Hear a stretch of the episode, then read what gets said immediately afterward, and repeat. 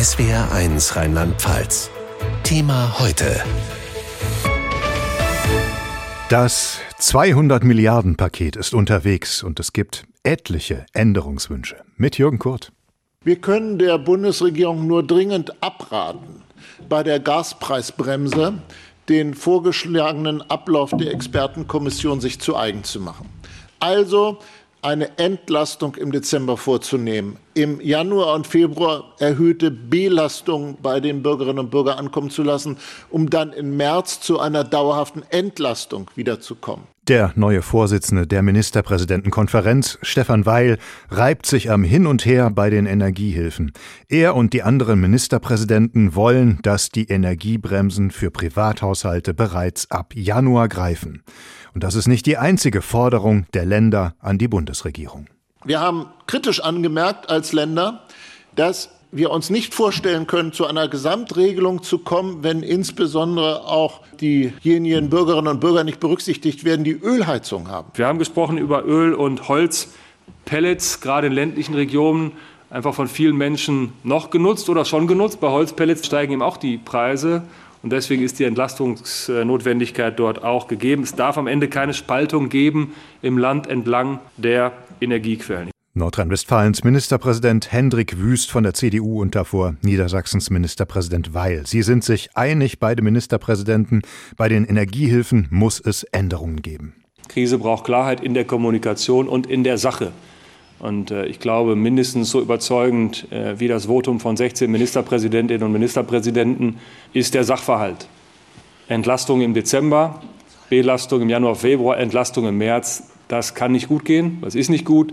Und insofern, glaube ich, hat die Bundesregierung, beiden Vertreter jedenfalls, die heute da waren, äh, den Befund auch geteilt. Und jetzt hoffe ich, dass wir auch eine gemeinsame Lösung dafür finden. Die beiden Vertreter, die heute da waren, das waren sozusagen die Gesandten der Bundesregierung, das waren Finanzminister Lindner und Wirtschaftsminister Habeck. Sie nehmen jetzt die Änderungswünsche der Länder von Hannover mit nach Berlin. Entscheidungen könnte es Anfang November, spätestens aber Mitte November im Kanzleramt geben, nach der nächsten Steuerschätzung.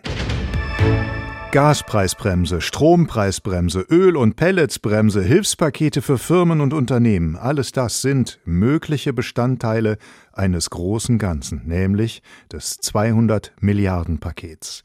Olaf Scholz nennt es den Doppelwumms. Dieses Hilfspaket gegen die Folgen der Energiekrise ist nun unterwegs. Der Bundestag hat es heute beschlossen und damit abgeschickt.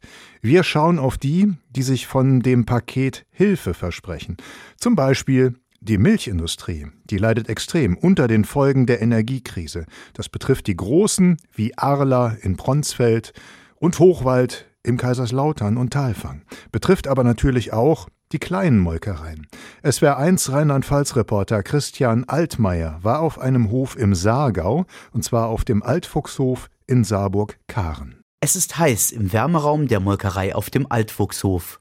Die Milchsäurebakterien brauchen die hohen Temperaturen zum Arbeiten, damit die Käseräder, die hier in den Regalen reifen, ihr Aroma entfalten. Das Problem ist, den Raum zu heizen braucht eine Menge Gas. Und das ist derzeit knapp und teuer, sagt Chefin Silke Fuchsen. Also wir versuchen schon Energie einzusparen, wo es nur geht. Man lässt halt mal Lichter mehr aus, man spült jetzt nicht mal den Boden immer mit warmem Wasser, sondern dreht mal runter. Aber pasteurisieren zum Beispiel muss ich bei der Gradzahl. Und der Wärmeraum muss ich auch so warm heizen, damit der Käse was wird oder der Joghurt was wird. Unter den hohen laufenden Kosten leidet derzeit die ganze Branche. Von Molkereikonzernen wie Arla oder Hochwald bis zu kleinen Betrieben wie dem Altfuchshof. Die Kosten sind ja nicht nur, dass es das Gas ist, es ist Glas, was teurer wird, Verpackungsmaterialien werden teurer, die Milch wird natürlich auch teurer, was auch vollkommen in Ordnung ist, weil die Futtermittel teurer geworden sind, der Diesel teurer geworden ist. Das ist ein riesen Rattenschwanz. Am Ende dieses Rattenschwanzes bleibt bei der Familie Fuchsen immer weniger Gewinn hängen. Die großen Konzerne haben die Produktion von Gas auf Öl umgestellt. Aus Umweltgründen kommt das für die Fuchsens allerdings nicht in Frage. Als wir die Käserei gebaut haben, haben wir halt eben auch auf Gas gesetzt. Wir haben zwar jetzt auch eine Photovoltaikanlage in Auftrag gegeben, allerdings weiß man noch nicht genau, wann die jetzt dann kommt. Und ja, die Situation macht einem schon ein mulmiges Gefühl im Bauch. Um die Kosten abzufangen, hat der Altfuchshof schon einmal die Preise erhöht. Doch zu viel will Fuchsen ihren Kunden nicht zumuten. Wir wollen nicht jetzt extrem teuer werden, weil wenn wir nachher den Bogen überspannt haben und keiner mehr kommt, dann ist auch Feierabend. Also wir müssen versuchen, da irgendwo einen Mittelweg zu finden. Und ich hoffe, dass die, die Kunden uns da treu bleiben. Und ich denke, wenn man gegenseitig fair bleibt, dann äh, wird man auch so eine Zeit überstehen. Hohe Energiekosten und nicht alles davon kann an die Kunden weitergegeben werden. Das war das Beispiel vom Altfuchshof der Familie Fuchsen in Saarburg-Karen in Rheinland-Pfalz. Der Bundestag hat das 200 Milliarden Paket für die Folgen der Energiekrise beschlossen. Die Union hat dagegen gestimmt. Warum? Weil noch so vieles unklar ist. Hören wir Unionsfraktionsvize Matthias Mittelberg. Sie wissen nicht, wofür Sie das Geld brauchen, wann Sie das Geld brauchen und trotzdem wollen Sie von uns eine Blankozusage über 200 Milliarden. Das kann man gar nicht gutheißen. Und was sagt die SPD? Sie verweigern hier heute die Grundvoraussetzung, dass wir die Bevölkerung und die Unternehmen in diesem Land schützen können. Das ist Ihr Handeln heute zu dieser Minute. Das war SPD-Fraktionsvize Matthias Miersch. Er sagt, die Union will sich vor der Verantwortung drücken. Der Bundestag hat nun das 200 Milliarden Paket mit Regierungsmehrheit beschlossen. Allerdings, wann und wer alles Geld bekommt, das ist noch nicht endgültig entschieden. Heute gab es dazu auch noch zahlreiche Änderungswünsche, haben wir vorhin schon gehört. Und zwar gab es die in Hannover bei der MPK, der Ministerpräsidentenkonferenz, also dem Treffen der Länderchefs. Die Energiehilfen sollen früher kommen, mehr Menschen sollen profitieren und die Regelungen sollen klarer sein als bisher vorgeschlagen. Birgit Steinbusch dazu im Gespräch mit SW1-Korrespondent Mario Kubina. Da ist einmal der Wunsch, dass Strom- und Gaspreisbremse schon ab Januar greifen und nicht erst ab März. Könnte das so kommen?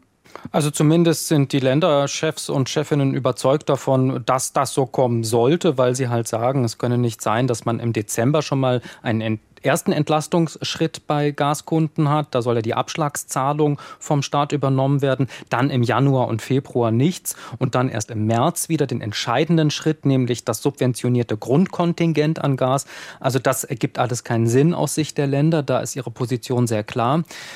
Ja, und wie wahrscheinlich das ist, dass das so kommt, das hängt dann davon ab, ob der Bund sich in diese Richtung bewegt. Bundesfinanzminister Lindner, der ist ja heute auch nach Hannover gereist, hat mit den äh, Länderchefinnen und Chefs gesprochen und der hat schon signalisiert, naja, ähm, es wäre schon ganz gut, wenn zu Beginn nächsten Jahres eine Versicherung ans Land gesendet werden könne, so hat er sich ausgedrückt, dass der Staat eben in Krisenzeiten die Belastungen äh, nochmal mit einem weiteren Schritt abfedert und das könnte dann die Einführung eines subventionierten Grund Kontingents sein, schon ab Januar. Aber Konkretes wird man dann wohl erst in den nächsten Wochen erfahren.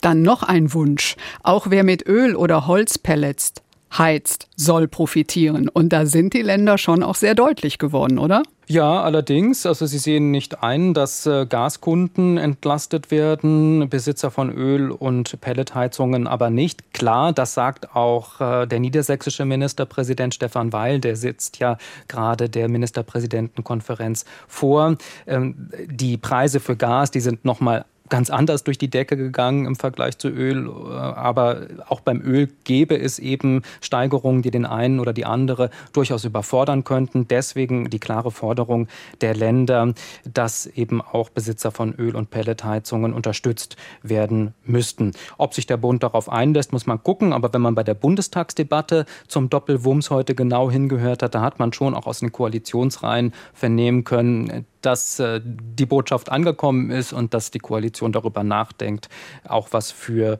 Öl- und Pelletheizungen bzw. deren Besitzerinnen und Besitzer zu tun. Der Bundestag hat den 200 Milliarden Rettungsschirm beschlossen. Aus dem sollen erstmal alle Hilfen bezahlt werden. Wann erfahren wir denn, wer wie viel Geld bekommt? Ja, wenn es da ein konkretes Datum gäbe, also ein Datum, das ganz wichtig ist, ist der 2. November. Das ist die nächste Bund-Länder-Runde. Dann ist auch Kanzler Scholz dabei und dann kann man natürlich auch übers Geld sprechen und konkrete Beschlüsse fassen. Das heute war eher so eine Runde, in der sich die äh, Bundesländer äh, gegenseitig versichert haben, haben, was sie denn alles wollen und was sie denn vom Bund fordern. Und mit dieser geeinten Position wollen sie dann in die Gespräche mit Kanzler Olaf Scholz gehen. Und dann wird man hoffentlich auch konkrete Daten erfahren. Man muss ja dazu sagen, parallel trifft sich auch die Expertenkommission zur Gaspreisbremse immer wieder und bespricht halt, wie sie das Konzept, das sie vorgelegt hat vor einigen Tagen, wie sie das noch weiter konkretisieren kann.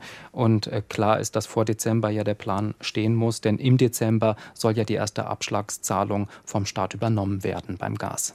200 Milliarden gegen die Energiekrise zum Zeitplan und den Änderungswünschen der Länder. SW1-Korrespondent Mario Kubina.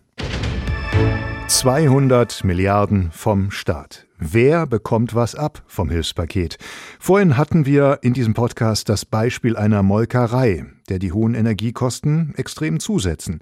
Man kann insgesamt sagen, Rheinland-Pfalz leidet besonders unter den Folgen der Energiekrise. Es war eins Wirtschaftsredakteur Uwe Bettendorf. Wie sehr wird Rheinland-Pfalz also vom Milliardenpaket profitieren?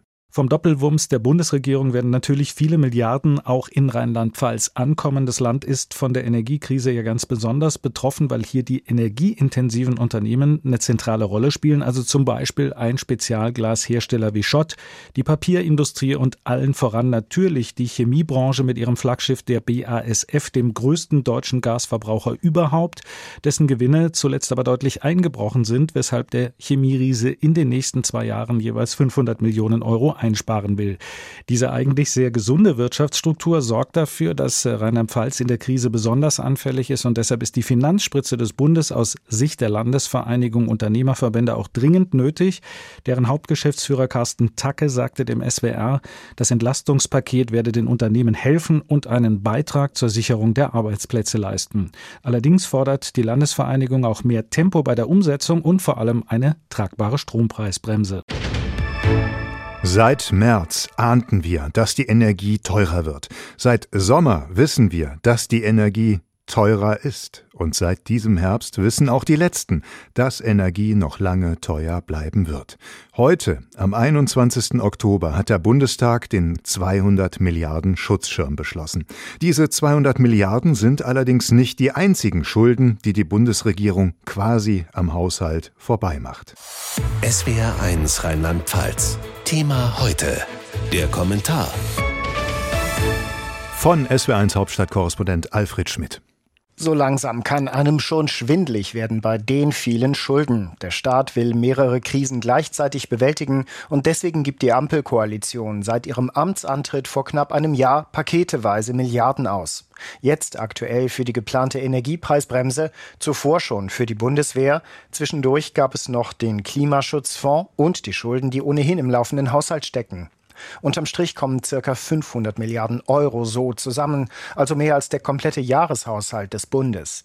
Dazu fallen mir zwei Dinge ein. Es sollte bitte niemand mehr behaupten, dass die Schuldenbremse im Grundgesetz ein guter Schutz wäre für die künftige Generation. Denn die wird die vielen Milliarden zurückzahlen müssen. Davor schützt sie niemand und die Zinsen steigen mittlerweile. Das Zweite, was mir einfällt, es ist zwar schlecht, wenn der Staat sich in dieser Höhe verschuldet, aber es wäre noch schlechter, dieses Geld nicht auszugeben. Ähnlich wie beim Corona-Rettungsfonds würden sonst massenweise Firmen pleite gehen und Privathaushalte vielleicht auch. Wenigstens gibt es für die 200 Milliarden von heute einen eigenen Fonds. Das ist kein Trick, sondern sogar gut, denn dadurch kann dieses Geld später nicht umgewidmet und anderweitig verwendet werden. Eins noch, Bundesfinanzminister Lindner sollte aufhören zu betonen, im nächsten Jahr werde die Schuldenbremse aber ganz bestimmt wieder eingehalten. Denn angesichts der schon bestehenden Schulden ist das jetzt wirklich kein vertrauenerweckendes Versprechen mehr. Thema heute, täglich von Montag bis Freitag in SWR1 Rheinland-Pfalz.